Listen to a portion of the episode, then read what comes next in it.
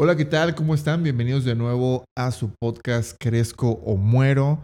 El día de hoy vamos a hablar de tema súper importante y que me emociona bastante y de hecho me lo recomendó una amiga, así que Chris, si estás escuchando esto, este podcast va dedicado para ti. Y el tema es, ¿qué te detiene para ser feliz? Así es, eh, yo creo que la vida es para ser feliz y vamos a hablar de qué aspectos nos detienen aquí. Y voy a hablar específicamente de tres eh, pensamientos que la gente suele tener en su día a día y qué filosofía o filosofías de vida me han ayudado a poder atacar de frente estos pensamientos y hacer mi vida más feliz. Eh, recuerden que en este podcast eh, vemos cualquier tema de desarrollo personal, cuatro áreas específicamente, tus relaciones personales, tu crecimiento espiritual, tu crecimiento físico y tu crecimiento mental. Así que este capítulo, pese a que tiene que ver un poquito con las cuatro áreas, va más enfocado al crecimiento mental, que va pues, a tener una vida plena, tener una vida feliz y poder cumplir cualquier cosa o proyecto que te plantees en la vida. Quiero invitarte, si me estás viendo en YouTube o escuchando en cualquier plataforma de podcast, a que me sigas también en Instagram como Paco Velasco DP.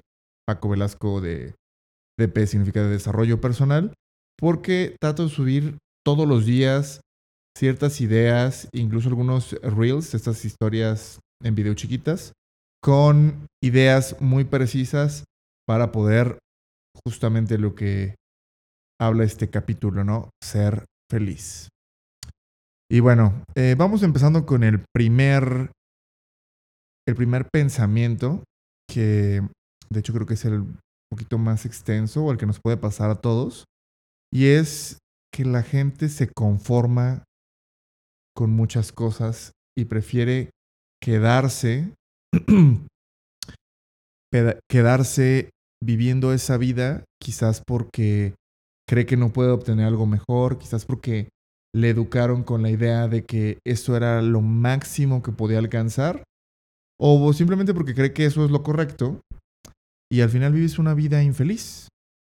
Y no nos cuestionamos realmente qué otras cosas hay allá en el mundo, qué otras cosas son importantes y pueden ayudarte a tener una vida más feliz. Eh, esto lo puedo aplicar mucho a las relaciones. Em, hay muchas personas que se casan con la persona que pueden, no con la persona que quieren, porque creen que no van a poder conocer a alguien más. Y ese pensamiento eh, de escasez es lo que los hace vivir una vida infeliz. Estoy seguro que si haces un poquito de análisis, y espero que no sea a ti la persona a la que te ha pasado, pero estoy seguro que conoces a alguien, todos conocemos a alguien que está con una pareja que realmente no la hace feliz, que no le hace eh, realmente mejor, que veías a esa persona cuando era soltero y se veía una persona mucho más alegre, más plena, más contenta con la vida y ahora realmente esa chispa cambió. Em, cuando creemos que no podemos obtener ningún mejor trabajo y realmente pues te quedas con el trabajo que te paga, porque pues tienes que vivir y crees que no puedes obtener uno mejor, cuando no vives en la casa de tus sueños, cuando no te dedicas a lo que realmente quieres, cuando no emprendes aquel proyecto o aquel emprendimiento, valga la redundancia, que te gustaría para vivir. Y para ello quiero contar una historia. Eh, que escuché de, de, hecho de una amiga y que soy muy feliz de haber eh, escuchado porque creo que de eso se trata la vida. Eh, esta amiga, que no voy a mencionar su nombre, se encontraba en una situación donde tenía alrededor de cinco años en un trabajo que no la hacía feliz. Ella era muy buena en ese trabajo y cuando platicó conmigo de este tema me dijo que incluso venía de una evaluación uno a uno con su jefe directo y la felicitó por el excelente trabajo que ella hacía. Sin embargo, ella sentía que, que no estaba dando lo mejor que podía y que llevaba ya más de un año, incluso creo que eran cerca de dos años, que no se sentía cómoda, que no se sentía feliz con lo que ella hacía. Estuvo muy chistoso porque bueno, se reencontró con un amigo de la infancia y le hizo, le, platicó de un nuevo emprendimiento que le estaba teniendo y de cierta manera a ella le interesó. Le dijo, sabes que yo quiero entrar contigo, eh, no tengo experiencia exactamente en eso, pero me fascina y me gustaría entrarle. Entonces, eh, mi amiga decidió renunciar a su trabajo y entrar justo a esto que incluso no le paga más, porque el dinero no siempre te hace el más feliz. Obviamente planteó bien su situación, vio sus números, sus ahorros que podía pagar renta bien por, por cierto tiempo y decidió entrarle ahorita a, este nuevo emprendimiento y la verdad es que ahorita está súper feliz. Y parte de esa historia fue la que me motivó a hacer este podcast porque cuántas personas no nos hemos quedado haciendo lo que no nos gusta y nos conformamos con lo que nos toca y nos decidimos ser felices. Em, yo me encuentro en un proceso de transición, tengo mi trabajo, pues Godines, como le decimos, que la verdad disfruto bastante, pero logré moverme de un trabajo que no disfrutaba a este que disfruto bastante y a la par estoy teniendo otro tipo de em, emprendimientos que, apenas van empezando, pero que pues van por donde quiero. Entonces, eh, el primer pensamiento o la primera filosofía que quiero compartirte es no te conformes y justamente ve por lo que quieres. No te voy a decir como muchos, este, de hecho por ahí hay un coach muy, muy este, disruptivo, muy excéntrico que se hizo famoso por ideas de este tipo, de que dejes tu trabajo de un día para otro. No, eso es una pendejada, perdón que lo diga así, pero no puedes dejar tu sustento económico del día de, la noche a la mañana para simplemente ir por lo que quieres vivir. Necesitas tener un plan, un plan de acción y em, ir haciéndolo paulatinamente. Pero sí, tienes que mover el culo, tienes que hacer algo al respecto para que eso suceda. Entonces, em, para cerrar este primer punto y esta primera filosofía, quiero invitarte a que hagas introspección, que hagas el ejercicio de si en todas las áreas de tu vida hay alguna en la que te estás conformando y no estás ya yendo realmente por lo que quisieras y lo que te gustaría, porque eso te va a hacer más feliz de lo que crees que eres ahora. Mucha gente no se da cuenta que no es feliz, pero se ve en su día a día. Em, bueno, pasamos al segundo punto, que es la negación de la realidad. Es decir, cuando te sucede algo que está fuera de tus manos, y obviamente es algo que no te gusta, que no disfrutas, pero te resistes tanto a ello que vives en una lucha interna constante contra esta situación. Voy a darte un ejemplo. algo tan sencillo como em, yo planeé mi domingo para ser perfecto, ir al parque a leer o ir de picnic con mi pareja y el día estuvo horrible y llovió y pues bueno, tuvimos que cambiar el plan. Dijimos, bueno, vamos a ver una película, pero se fue el internet o se fue la luz y al final todo salió mal. y la gente vive en un constante enojo por negar que es algo que sucede y es algo que sucede fuera de sus manos y no pueden controlar. Y ahí es donde yo aplico eh, la filosofía del estoicismo, que si quieres saber más, tengo un video en YouTube, en mi canal, Paco Velasco de P igual, eh, donde explico qué es el estoicismo y cómo es una filosofía que te puede ayudar en tu vida. ¿Qué es el estoicismo? A modo resumido, es dejar de preocuparte por las cosas que están fuera de tu control y enfocarte solamente en las que puedes controlar. Si yo voy manejando en el tráfico y justamente eh, voy tarde para el trabajo y ya me tocó un embotellamiento, yo no puedo cambiar ese embotellamiento. ¿Y de qué me sirve enfrascarme en ese horrible pensamiento de que no voy a llegar a tiempo, que me van a regañar, que no puedo meterme porque está realmente lleno de carros y solamente me estreso más. La realidad es que no lo puedes controlar. Entonces, ¿qué es lo que yo hago en esas situaciones? Bueno, ahí sí, ni modo. Está este tráfico, no puedo cambiarlo, pero me enfoco en qué sí puedo hacer. Entonces, uno, acepto que el tráfico está de la chingada, que no lo puedo mover, pero dos, ¿qué puedo hacer? Quizás me puedo comunicar por teléfono, puedo mandar un mensaje si estoy en un semáforo de, oye, está el tráfico espantoso, voy un poco tarde. Pero si yo me enfoco nada más en que el tráfico está horrible y le miento la madre al de al lado y le pito para que avance más rápido y no avanza, solamente voy a perjudicar más mi persona, mi estado de ánimo y voy a vivir en algo que me hace sentir plenamente mal. Y sé que suena como algo muy sencillo, pero son este tipo de cositas las que le va sumando una y otra y otra y otra que se suman, que se juntan y te hacen vivir en un constante estrés y vivir realmente infeliz. ¿Qué, otro ejemplo te puedo dar con la negación? Em, este es un tema también, por ejemplo, de pareja. Em, y ahí va un poquito contraintuitivo o va en contra del punto anterior, pero hay que encontrar la relación. Em, digamos que mi pareja hace algo que a mí no me gusta. El típico ejemplo de que deja la tapa del baño arriba, ¿no? Que los hombres solemos hacer mucho eso.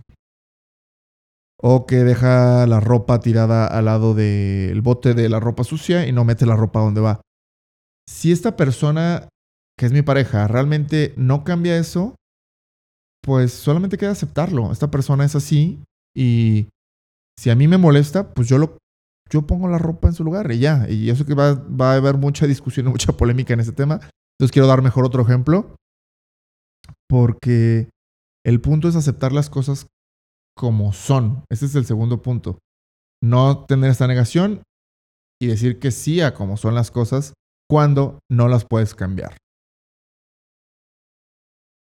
Ejemplo, mm, yo disfruto mucho mi trabajo, pero no me encanta, o más que no me encante, me molesta la manera en cómo una persona, un colega trabaja. En el sentido de que a lo mejor me manda las cosas tarde o tiene una manera de, redactar que no me gusta a mí, ¿no? y, realmente me molesta.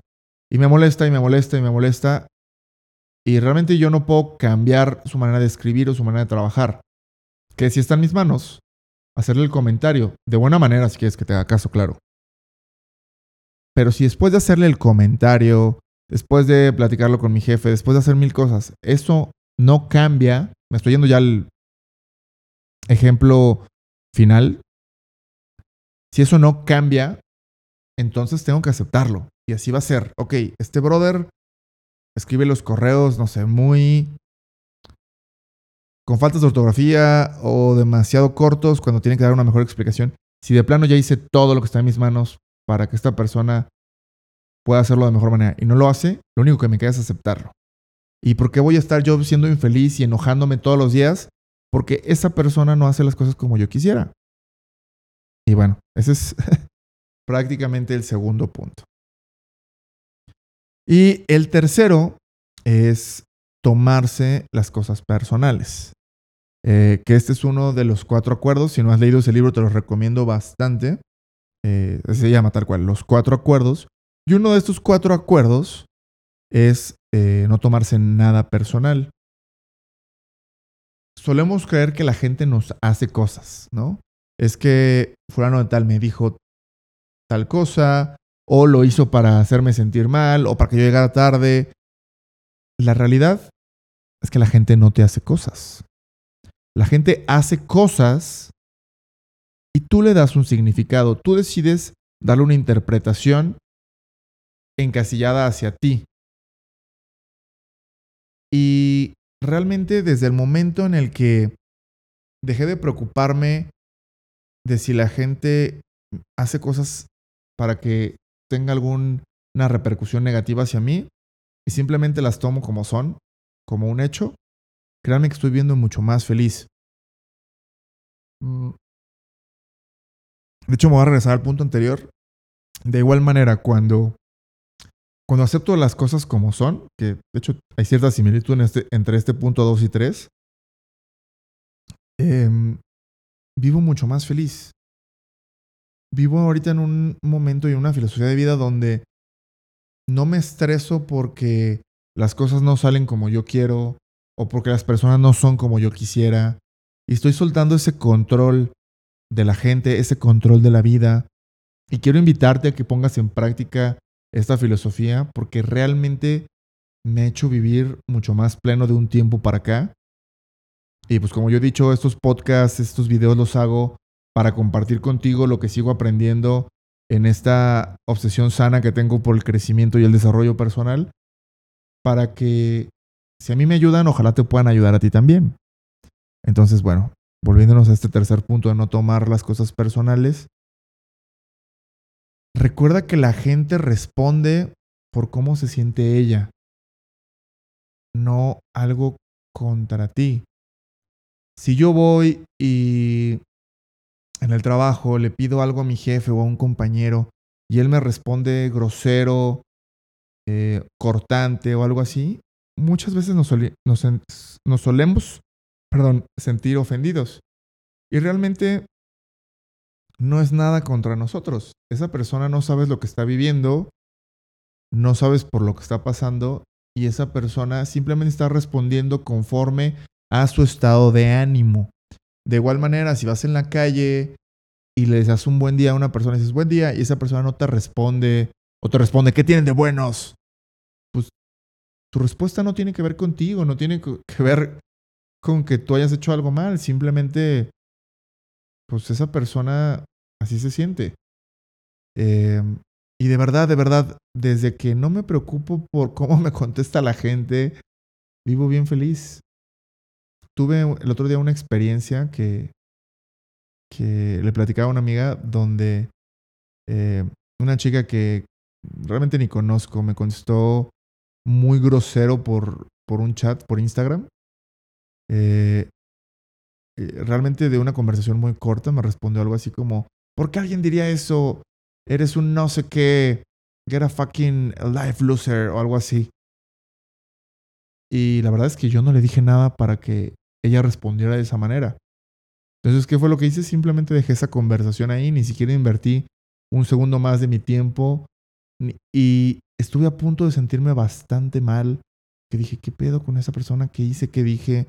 ¿A poco escribo tan mal a la gente? ¿O por qué respondió de esta manera?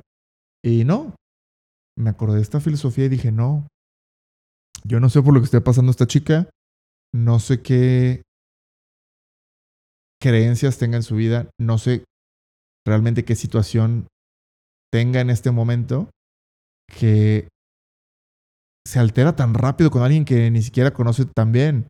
Entonces, no me afectó en lo más mínimo después de aplicar esta filosofía y eso es lo que quiero compartirte. Utilízala y verás cómo, cómo, cómo te vas a comenzar a sentir mejor. Em, y pues bueno, estos son realmente los tres tips o tres pensamientos que tengo ante este tipo de tres, este, estos tres tipos de escenario eh, de vida que he visto que le afectan a todos. Espero que los puedas poner en práctica, que te sirvan mucho. Por favor, si me estás viendo en YouTube, suscríbete. Espero que todos estos consejos que sigo subiendo cada semana te ayuden. Eh, recuerda seguirme en Instagram también para... Tengo reels que hablan específicamente de estos tips. Siempre todo lo relaciono. Te van a servir muchísimo. Yo soy Paco Velasco. Nos vemos en el siguiente. Te deseo una vida muy feliz. Hasta pronto.